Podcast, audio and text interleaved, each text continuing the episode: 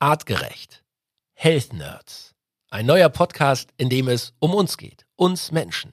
Für jedes Lebewesen auf der Welt gibt es ein artgerechtes Leben und Verhalten. Tiere folgen ihrem Instinkt, ihrem genetischen Code und das seit Millionen Jahren, fest programmiert in ihrer DNA. Und auch wir Menschen haben diesen Code. Unser Organismus folgt diesen Regeln und funktioniert entsprechend. Nur in den vergangenen 100, 200, vielleicht 500 Jahren hat sich unser Lebensstil dramatisch, ja fast schon radikal verändert. Und das mit schwerwiegenden Folgen. Darüber reden wir hier zusammen mit den Health Nerds von Artgerecht. Ich bin Felix Möse und ich stelle hier für euch die richtigen Fragen. Der Mensch im 21. Jahrhundert. Wohin hat uns die Evolution geführt? Wie hängen Körper, Psyche und Gesellschaft zusammen? Welchen Einfluss haben Ernährung, Bewegung und Stress auf den Superorganismus Mensch? Mit spannenden Gästen besprechen die Health Nerds von Artgerecht komplexe wissenschaftliche Fakten und Erkenntnisse der Evolution für dauerhafte Gesundheit durch einen artgerechten Lebensstil in der modernen Welt. Mit praktischen, sofort anwendbaren Tipps und cleveren Lifehacks. Health Nerds. Mensch einfach erklärt. Herzlich willkommen zur allerersten Ausgabe, Episode 1 der Health Nerds von Artgerecht. Und wir wollen euch heute hier natürlich erstmal erzählen, wer sind wir, wer ist artgerecht, was äh, hat's mit dem Namen auf sich, wer steht dahinter und was ist die Philosophie, was ist die Idee. Zwei super spannende Gäste. Er ist Gründer, er ist Unternehmer, Investor, Banker, CEO, Bauherr, Visionär. Er ist ein großartiger Familienmensch, begeisterter Kitesurfer und Chili-Lover und natürlich einer der Gründer hier von Artgerecht. Ari Biesemis, herzlich willkommen. Hallo. Habe ich was vergessen in der Aufzählung? Nee, das ist ja schon genug. Ja. Bleibt überhaupt noch Zeit äh, für sowas wie artgerecht, wenn man das Ja, so artgerecht ist ja sowieso eine, eine Riesenleidenschaft, ähm, die, die mich ja sowieso begleitet, weil mich Gesundheit interessiert, Ernährung interessiert, Fitness interessiert und da bin ich da sehr happy, dass ich da sogar Zeit mit verbringen darf. Ja. Super. Und ich freue mich sehr, denn wir haben den zweiten Gründer von Artgerecht heute hier in der ersten Episode. Er ist Physiotherapeut, Theologe, beschäftigt sich seit über zehn Jahren mit artgerechter Ernährung und einem artgerechten Lebensstil. Immer kombiniert mit dem wissenschaftlichen Ansatz. Und das ist wichtig. Er sucht weltweit nach evolutionären Gesundheitsmitteln und die Reise, die Suche ist noch nicht beendet. Daniel Reheis, auch an dich, Daniel, herzlich willkommen. Freue mich. Wann habt ihr euch das allererste Mal gesehen? Wie lange ist das her? Ich weiß nicht, wie alt der Daniel war. Der war damals 15 Jahre alt. Ja, also ich weiß es deshalb ungefähr genau, weil nächstes Jahr werden es 20 Jahre. Okay. Wow, wow, verrückt. Okay, Jungs, beschreibt bitte mal artgerecht in einem Satz. Das ist echt nicht einfach, muss ich ganz ehrlich sagen. Ähm, artgerecht ist eigentlich das, was, wofür der Name steht. Ja? Also das Beispiel, äh, der eine Satz ist, man weiß ja, wie eine Kuh ordentlich zu leben hat. Und die Brücke muss man aber schlagen. Es gibt einfach auch einen echten guten Weg oder beziehungsweise diesen einen Filter, den wir gemeinsam gewählt haben oder vor allem auch der Daniel mit seinem Research. Und das ist, wie sollte ein Mensch heutzutage leben in der heutigen Welt? Ja, und da findet artgerecht tolle Antworten. Mhm. Okay, war jetzt ein Schachtelsatz mit acht Komma, aber genau. war ein Satz. Daniel, wie würdest du es in einem Satz beschreiben? Also es gibt für jede Spezies auf dem Planeten ein artgerechtes Leben und Verhalten, was optimal wäre. Und das gibt es auch für Homo sapiens. Der große Unterschied ist zu uns und anderen Tieren, wir können einfach nicht mehr in einer komplett natürlichen Umgebung wohnen. Und dann stellt sich die Frage, wie kann man artgerechten Lebensstil, der über Millionen von Jahren in unsere Gene gemeißelt wurde, wie kann man den auf ein heute modernes Leben übersetzen. Und das sehe ich als unsere Hauptaufgabe, als artgerecht, als Firma auch. Auch ein auch Einsatz gewesen. Ja. also also äh, ich, ich versuche es mal etwas zusammenzufassen. Also es ist nicht nur eine Firma, sondern eigentlich ist es eine Philosophie, wie wir Menschen wieder so leben, was Ernährung und so weiter mit einschließt, äh, wie es in unseren Genen, in unserer DNA eigentlich verankert ist. Ja, von daher mag ich das Wort Philosophie nicht so gern, weil es ist schon sehr knallharte Wissenschaft, wobei der Mensch ist keine Maschine. Also Philosophie, ich habe auch mal Theologie studiert, das gehört für mich auch dazu. aber wir sind sehr wissenschaftlich unterwegs. Wenn ich mich daran erinnere, beim Artgerecht hat mich deswegen fasziniert, weil ich hatte mich mein Leben lang schon mit Ernährung und auch mit Gewichtszunahme und Abnahme und all diesen Themen, wie fast jeder Mensch auch beschäftigen müssen und beschäftigt. Und es gab so, wie gesagt, damals vor knapp 20 Jahren, so glasklare Erkenntnisse. Ja, also auch dieses zum Beispiel intermittierende Fasten, das ist jetzt ja in den letzten Jahren hier modern, das hat mir der Daniel damals schon erzählt. Wir sind früher, gab es keinen Kühlschrank, man muss sich erstmal auf den Weg machen, in der Regel irgendwie jagen oder sich körperlich betätigen und danach kommt die Belohnung. Und insofern haben wir immer, wenn es was gab, haben wir viel gegessen, meistens halt gesund, gab halt Gemüse, Beeren, Zeug hin und her. Und dann halt lange Zeit nichts, weil es halt nicht bevorratet wurde in der Art und Weise, wie wir das heute kennen. Mhm. Und dann halt auch diese Unregelmäßigkeit. Mal gibt's Frühstück, mal gibt's Mittagessen, mal gibt's Abendessen, mal gibt's einen ganzen Tag lang was, aber auch ganz oft mit ganz langen Pausen. Hat mir total eingeleuchtet. Ja, so mhm. jetzt ist das eine moderne Story geworden. Ja. So, Ari, jetzt müssen wir schon gucken. Also du bist ja äh, quasi hier der Gast und nicht der Health Nerd. Ähm, aber ich sehe schon, du bist natürlich, obwohl das ja eigentlich aus deiner Historie oder was du sonst machst, du kommst ja eher aus einer wirtschaftlichen, aus einer Bankerszene. Aber man merkt, du hast dich in dieses Thema artgerecht extrem reingelebt. Ja, absolut wie gesagt, es ist somit das wichtigste Thema für mich und Gesundheit ja sowieso, auch wenn man eine Familie hat. Ähm, aber das hat auch einen ganz eitlen Grund. Man will irgendwie gut aussehen, man will halt irgendwie nicht, ich habe auch früher immer so 10, 10 Kilo zwischen Sommer und Winter gehabt. Da wurden mir Lösungen präsentiert, einfach interessante Geschichten. Ich habe den Daniel meistens immer nur in der Weihnachtszeit gesehen, weil er im Hotel gearbeitet hat. Und wir waren da Gast als Familie und das über viele, viele, viele Jahre. Die Gespräche wurden jedes Jahr spannender und jedes Jahr auch klarer. Er hat halt, das ist ja das Faszinierende an ihm, dass er quasi auf alle Themen, du kennst der selber eigene Beispiele, er hat ja auf fast jedes Thema hat er eine Antwort. Und wenn nicht, dann fängt er an, sich da reinzulesen. Und das ist halt eine, eine einmalige Gabe.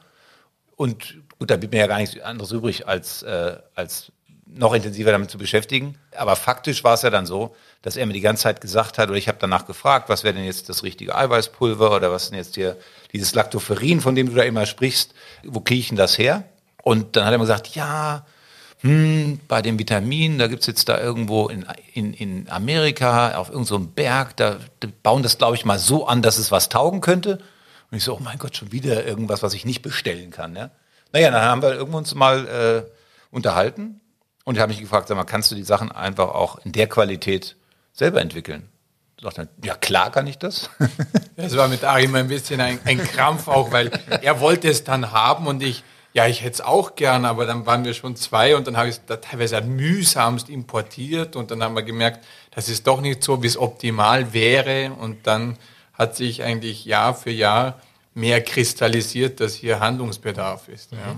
Also wir müssen es noch mal ein bisschen erklären für unsere Hörer, die es vielleicht so noch gar nicht gesehen haben. Ihr habt also Stand heute jetzt eine Firma gegründet, die sich eben darauf spezialisiert hat, nahrungsergänzende Mittel herzustellen, die alle einen natürlichen Ursprung haben und die uns modernen Menschen das liefern, was wir eben über normale Nahrung oder über einen äh, hektischen Lebensstil nicht immer in ausreichender Menge bekommen. Kann man das so zusammenfassen? Eigentlich ist artgerecht eine riesen Wissensgrube, aus der man ganz viel rausziehen kann und braucht unsere Produkte eigentlich gar nicht. Aber die Produkte sind irgendwann mal gerade für die schnelllebige Welt Antworten. Mhm. Ja, weil wenn man halt kein Fisch ist, muss man sich überlegen, okay, wenn man der Überzeugung ist, wir sind es, Fisch wäre ein gutes Nahrungsmittel und man ist kein Fisch, dann braucht man halt irgendwie Omegas, ja, Multivitamine. Viele Leute sagen, okay, oder es gibt ja auch Studien, diese, die Vitaminlüge war ja eine riesen Überschrift im Spiegel. Mhm.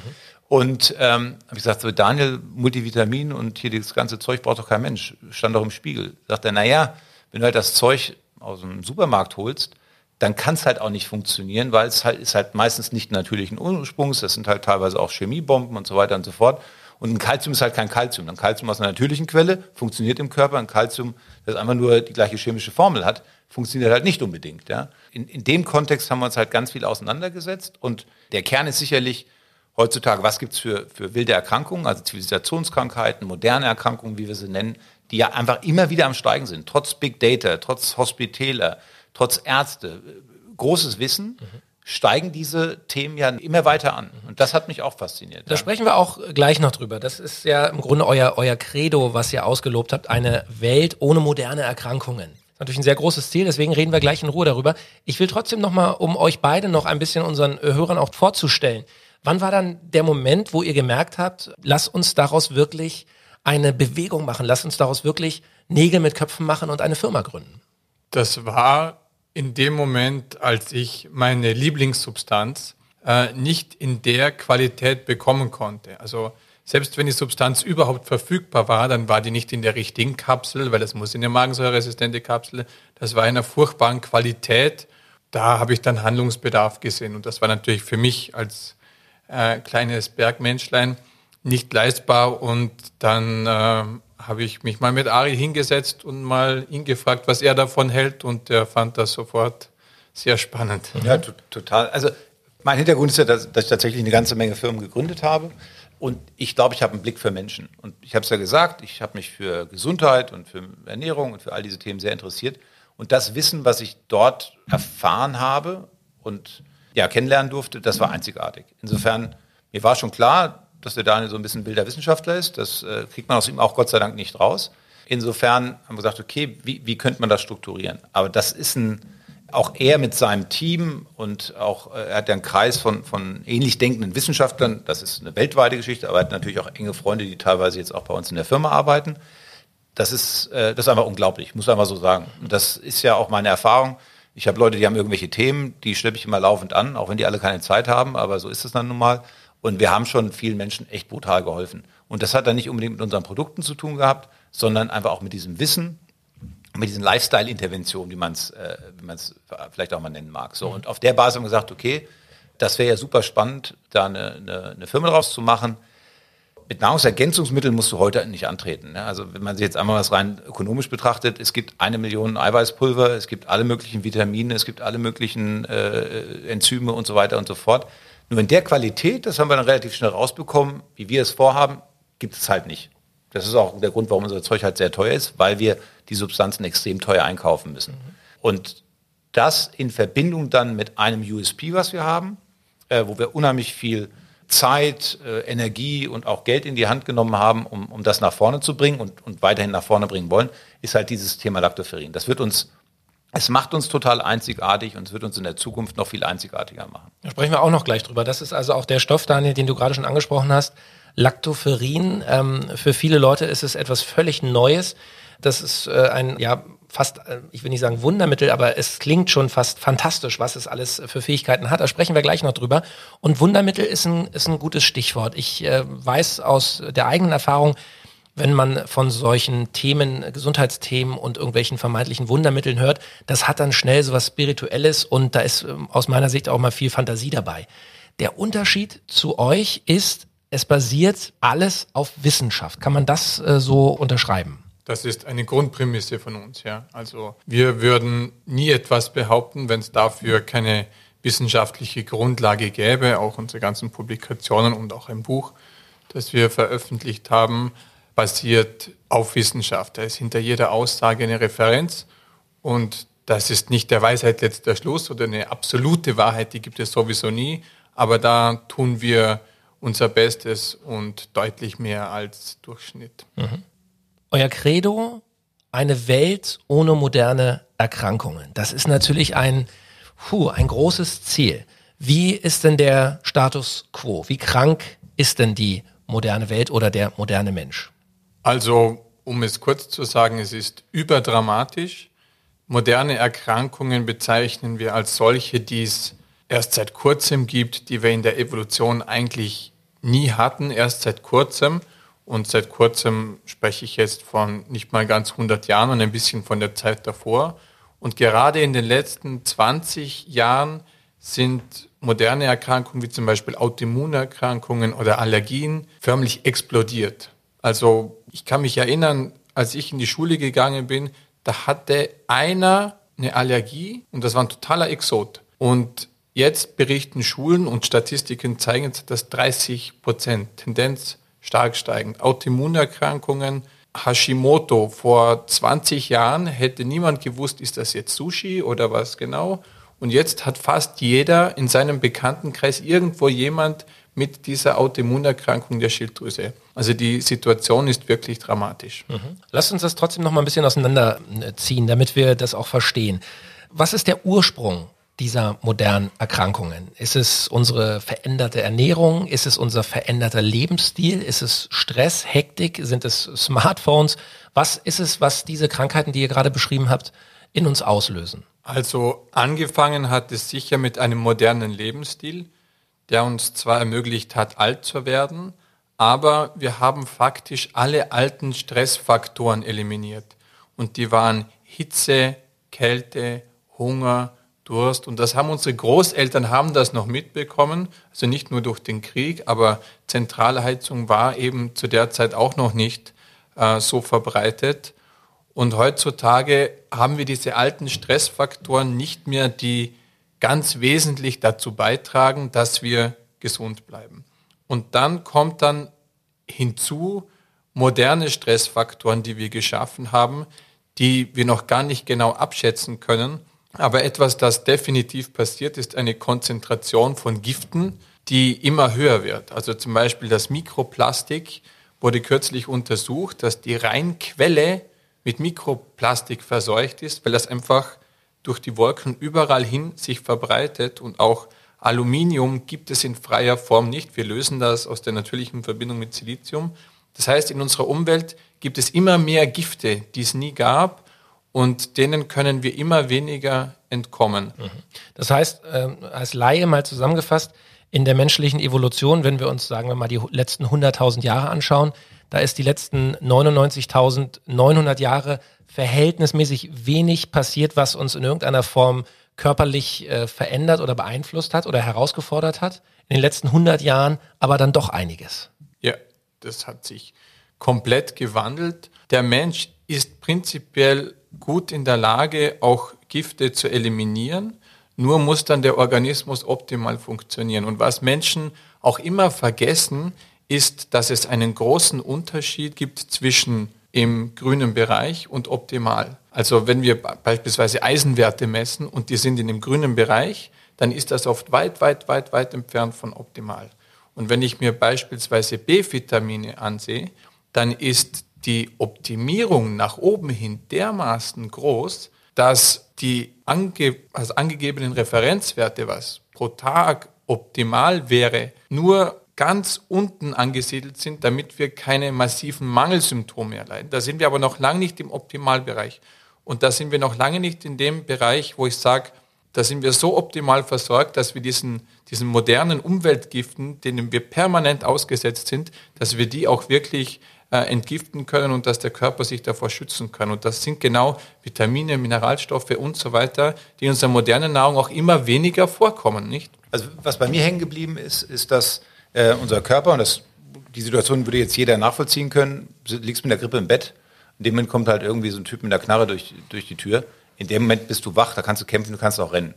Ähm, das ist ja ein biochemischer Prozess, der abläuft, der dir in dem Moment Kraft gibt. Ja, und das ist auch so früher die Evolution fürs Jagen, fürs Wegrennen. Also das war ja lebensrettend. So, und dazwischen gab es aber viele Pausen, um sich zu regenerieren. Und diese Funktionalität, die wird halt, früher ist die vielleicht ein, einmal die Woche oder einmal am Tag abgefragt worden. Und inzwischen wird sie halt quasi alle fünf Minuten abgefragt. Durch Handy, durch Gifte, was der Daniel gerade gesagt hat. Und ich glaube, das ist für mich so eine ganz simple, ich bin ja nicht Wissenschaftler, sondern ich bin auch nur Investor und äh, versuche gerade zu denken ist aber für mich total nachvollziehbar, dass das irgendeine Reaktion haben muss. Und wenn man sich dann halt wiederum überlegt und auch vom, vom, vom Team, vom Daniel erklärt bekommt, warum halt so eine Allergie mal auftaucht und was da quasi durcheinander gebracht wird und wie das Ganze ursprünglich entstanden ist, dann weißt du halt auch, dass so ein, mal eine Darmsanierung irgendwie total Sinn macht. Und nicht, weil du abnehmen musst, sondern weil du dein System mal wieder resettest. Und dass es halt Sinn macht, wenn du halt Dauerstress bist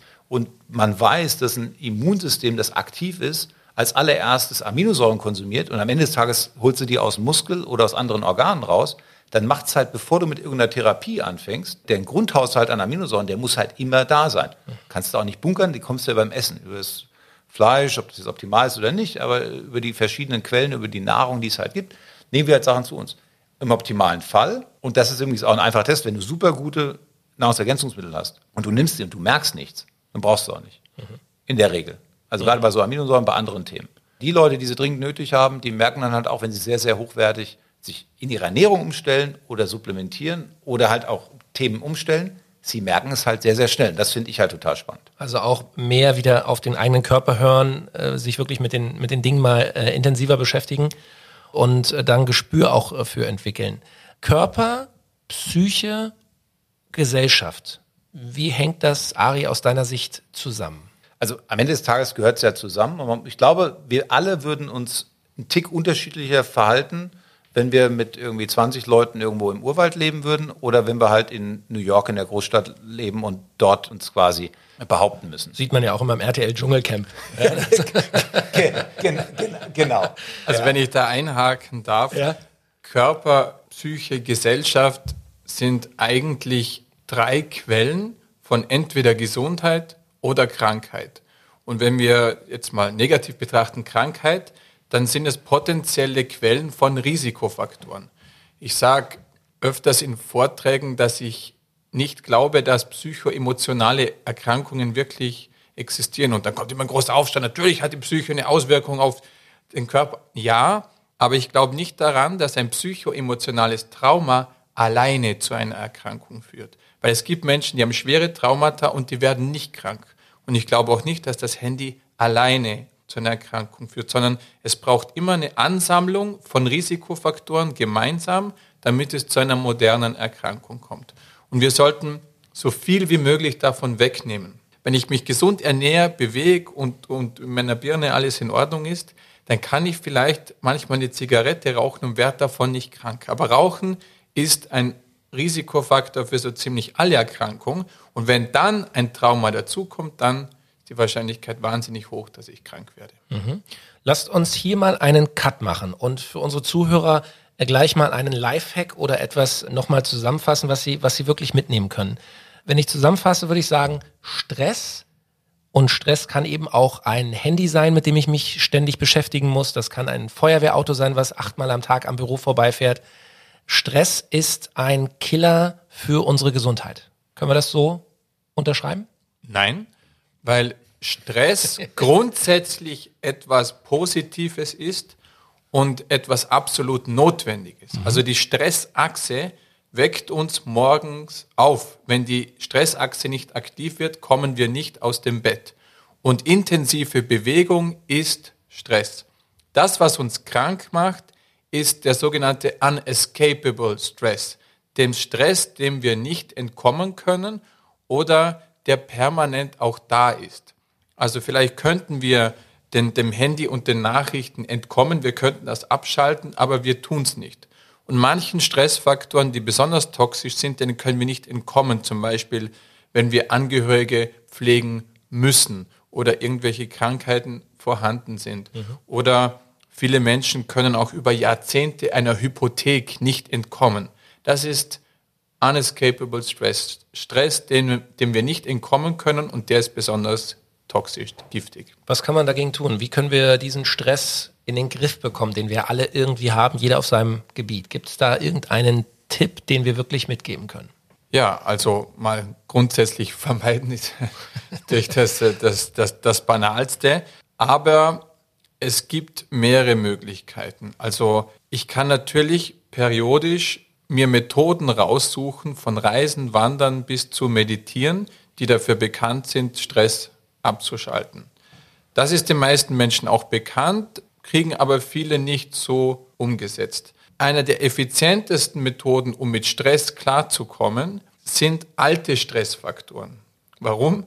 Weil die im Körper das aktivieren, was uns vor Stress schützt. Also beispielsweise Kälte.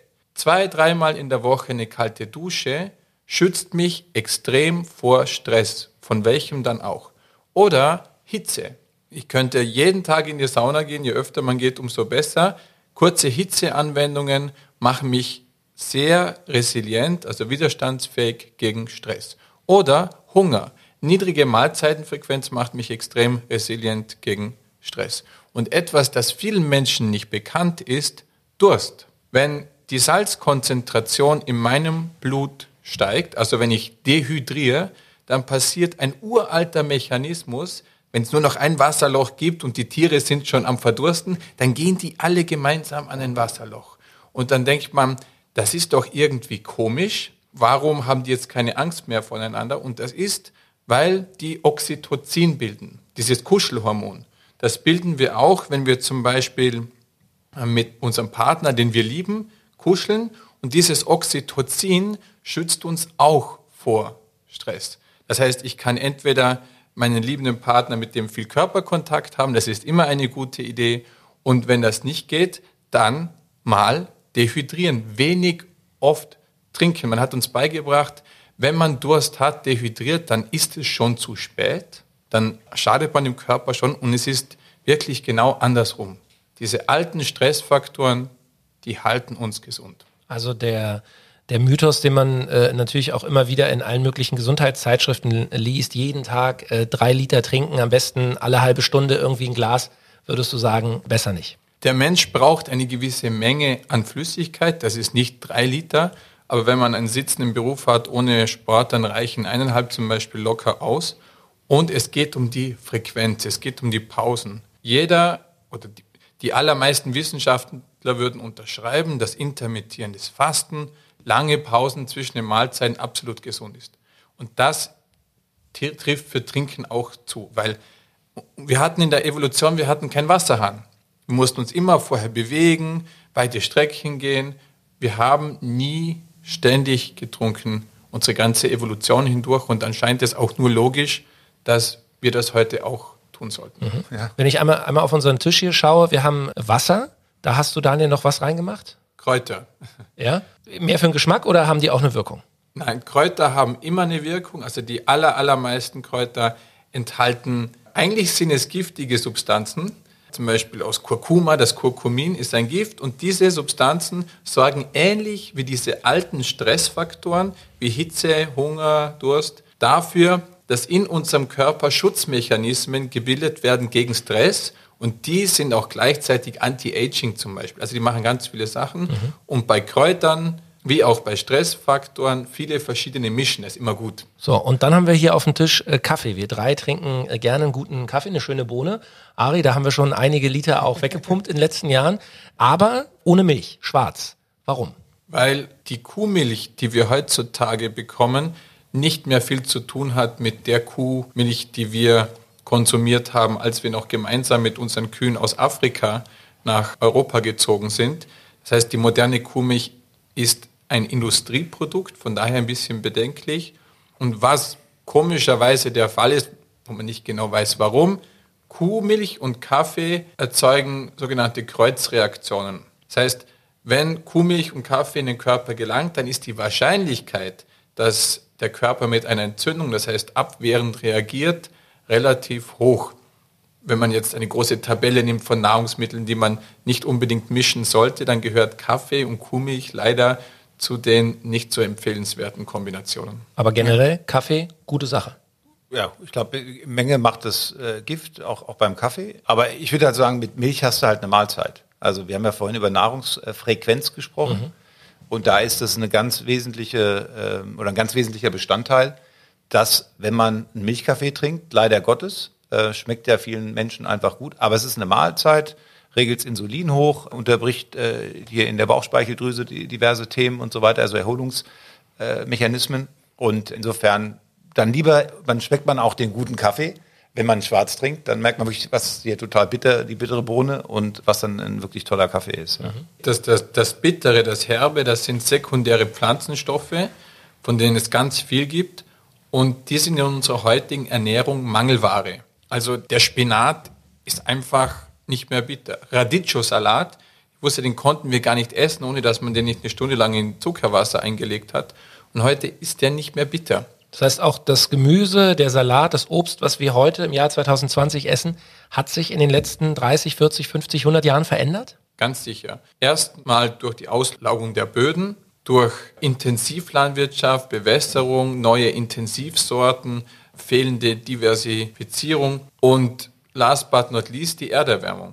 Interessanterweise, je wärmer es wird, umso grüner wird es auch. Das heißt, Pflanzen brauchen ja CO2 als Nahrung, aber je mehr CO2 in der Umgebungsluft ist, umso mehr Zucker produzieren die auch.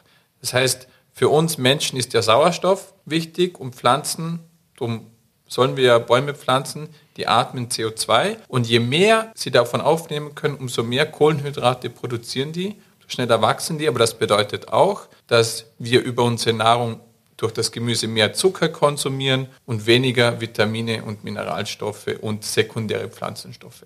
Mhm. Lasst uns versuchen, trotz dieser unglaublich spannenden Themen äh, hier ein bisschen die Pace zu halten. ähm, wir wollen auch darüber sprechen, ein zentraler Baustein bei Artgerecht ist der sogenannte Superorganismus. Von dem sprecht ihr immer wieder.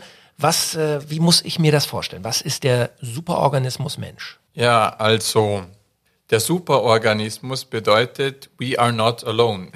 Wir sind nicht alleine und man hat immer angenommen, dass die Bakterien, die zum Beispiel in unserem Darm wohnen, dass das mehr so Gäste sind. Wir geben denen Essen, die tun was für uns.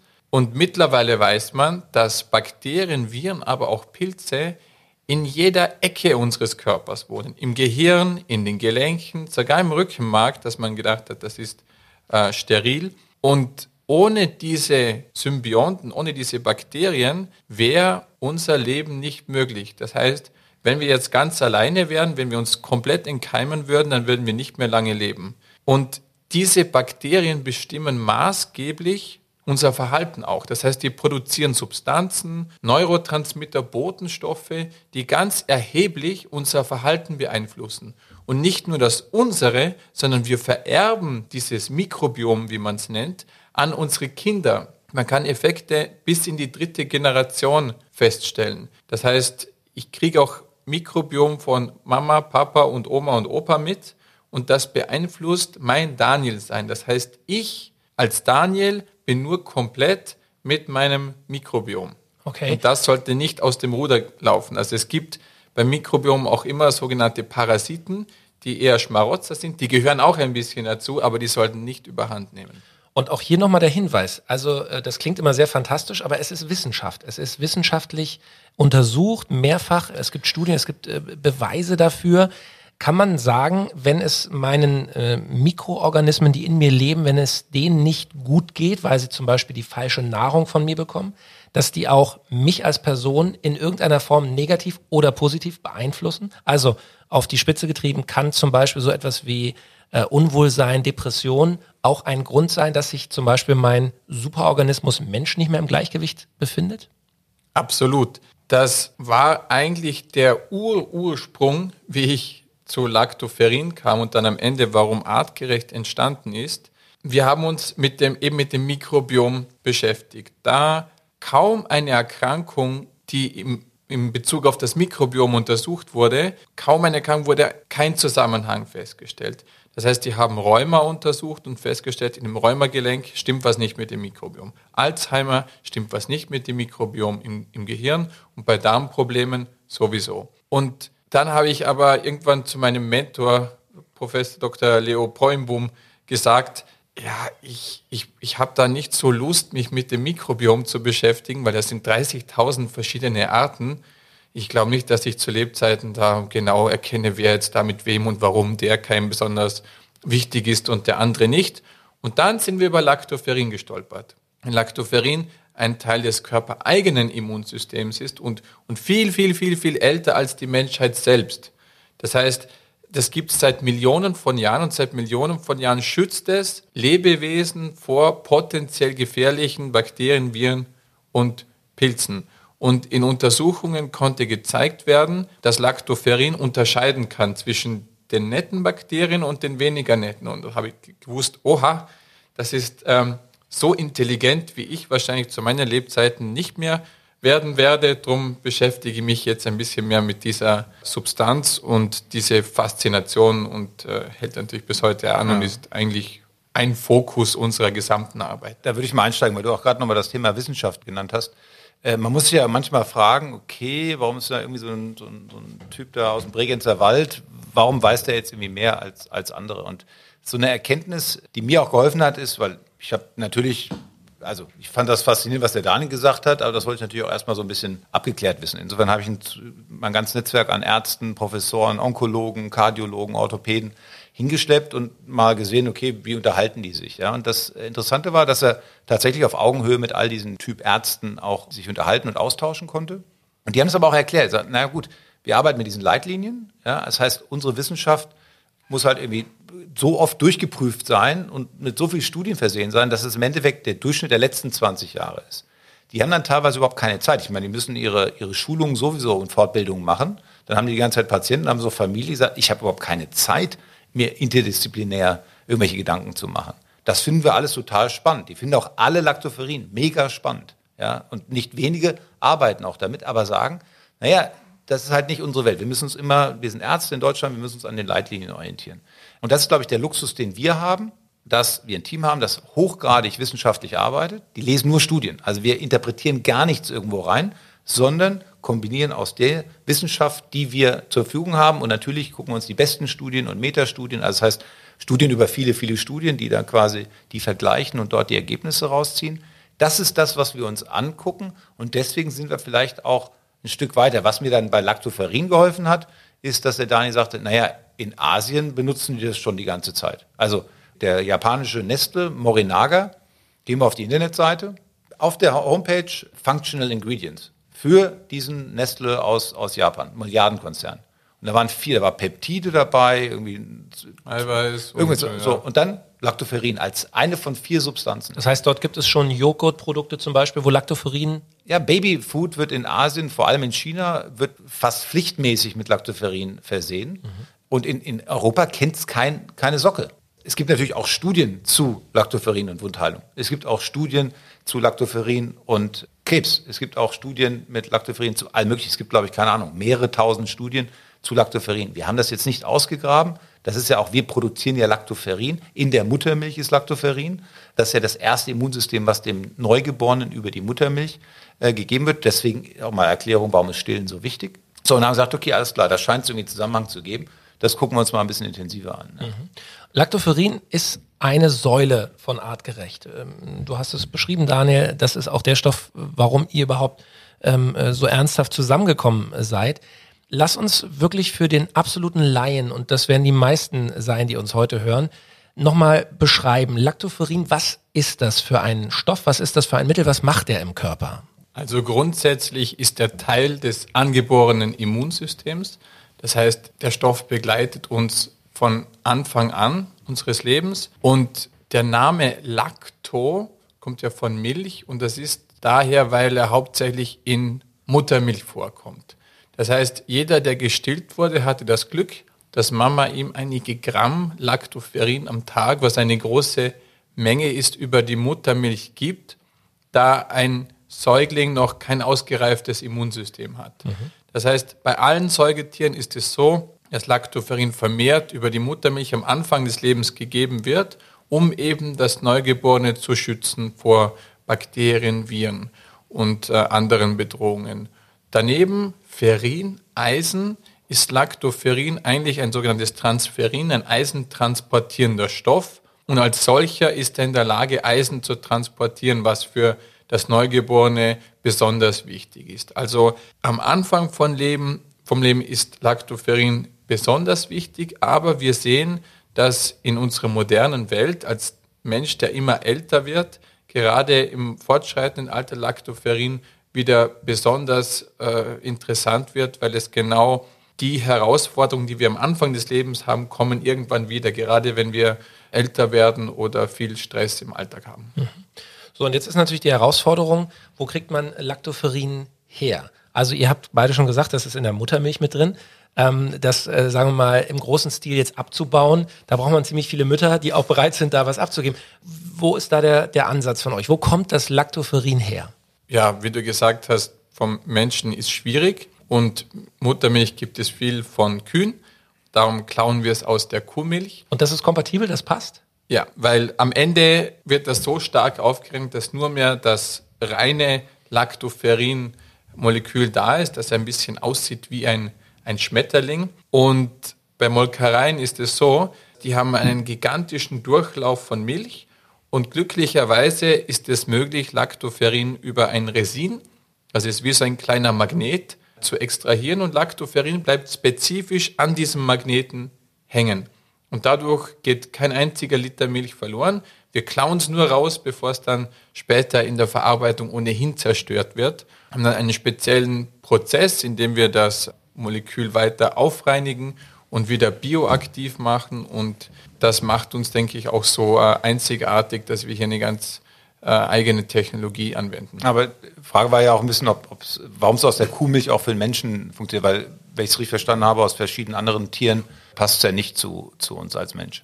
Ja, also Gott sei Dank ist es so, wahrscheinlich wegen einer Koevolution von Mensch und Kuh, dass das Kuhlactoferin mehr oder weniger identisch ist mit dem menschlichen. Es kann zum Beispiel am menschlichen Rezeptor andocken. Das heißt, das ist der Ort, wo, wenn das Lactoferin in den Körper kommt, Hallo sagt, es dockt dort an, äh, wie in einem Hafen, und dann kann es rein und seinen Job machen. Und der Schlüssel dazu, der passt vom Kuhlactoferin wie vom menschlichen Lactoferin. Also bei mir passt er seit über zehn Jahren insofern.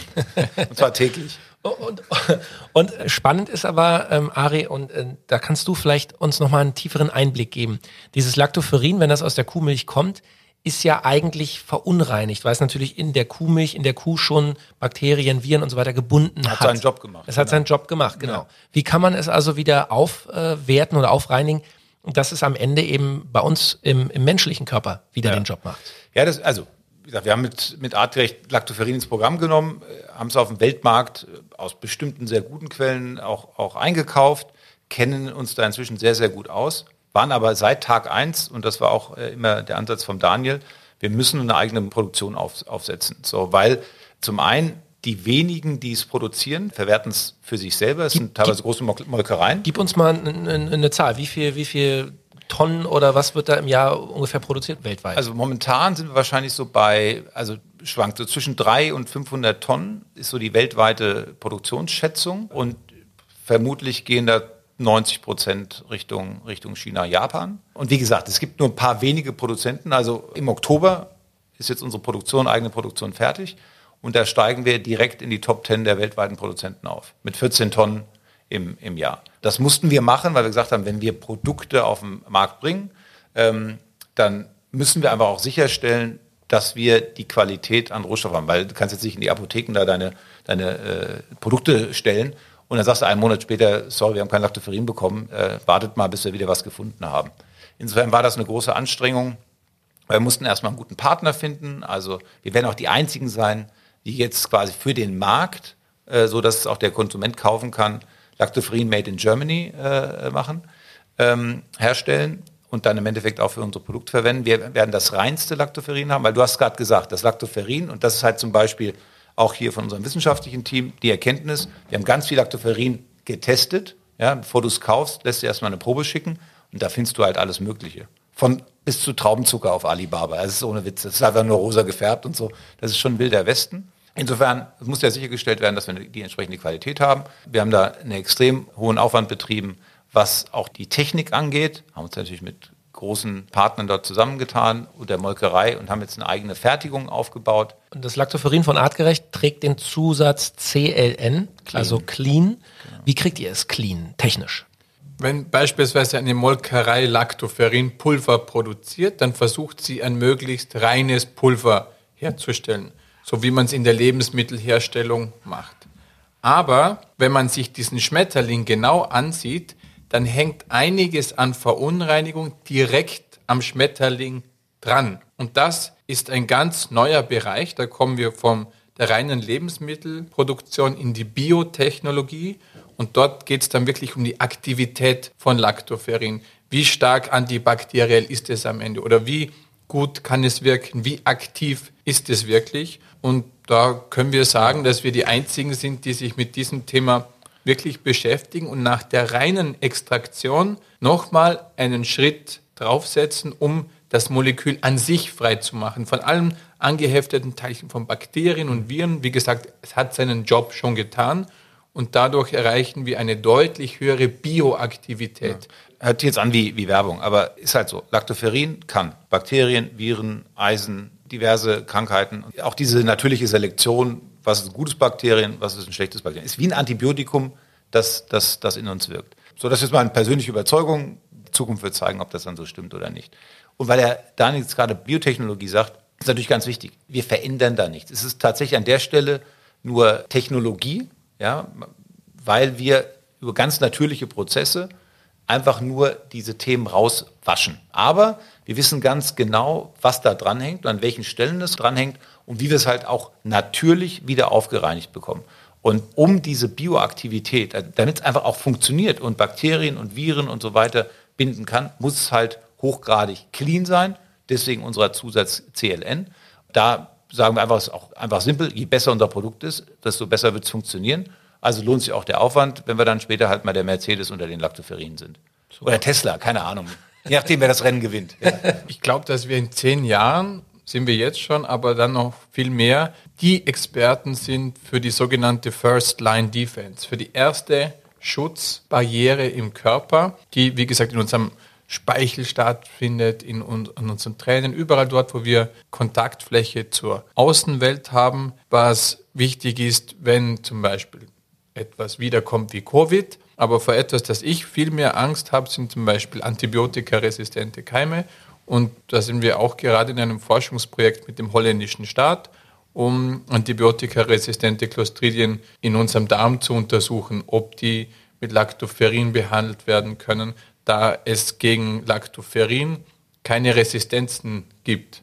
Also Bakterien können diesem Urstoff nicht entkommen. Gegen diese Mechanismen kann er sich nicht schützen. Und darum halte ich hier auch unsere Arbeit für extrem wichtig für die kommenden Jahre und Jahrzehnte.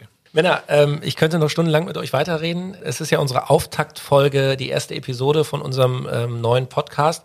Und ich bin sicher, wir werden auch in dieser Runde noch ein paar Mal in nächster Zeit zusammenkommen und äh, die Themen dann nochmal intensiver und einzeln besprechen. Das ganze Universum artgerecht ist wahnsinnig spannend und interessant und ich freue mich sehr, diese Reise mit euch gemeinsam hier in den nächsten Wochen zu gehen und immer wieder echte Tipps, Lifehacks und eben auch Verständnis für unseren Körper und unsere Psyche zu geben.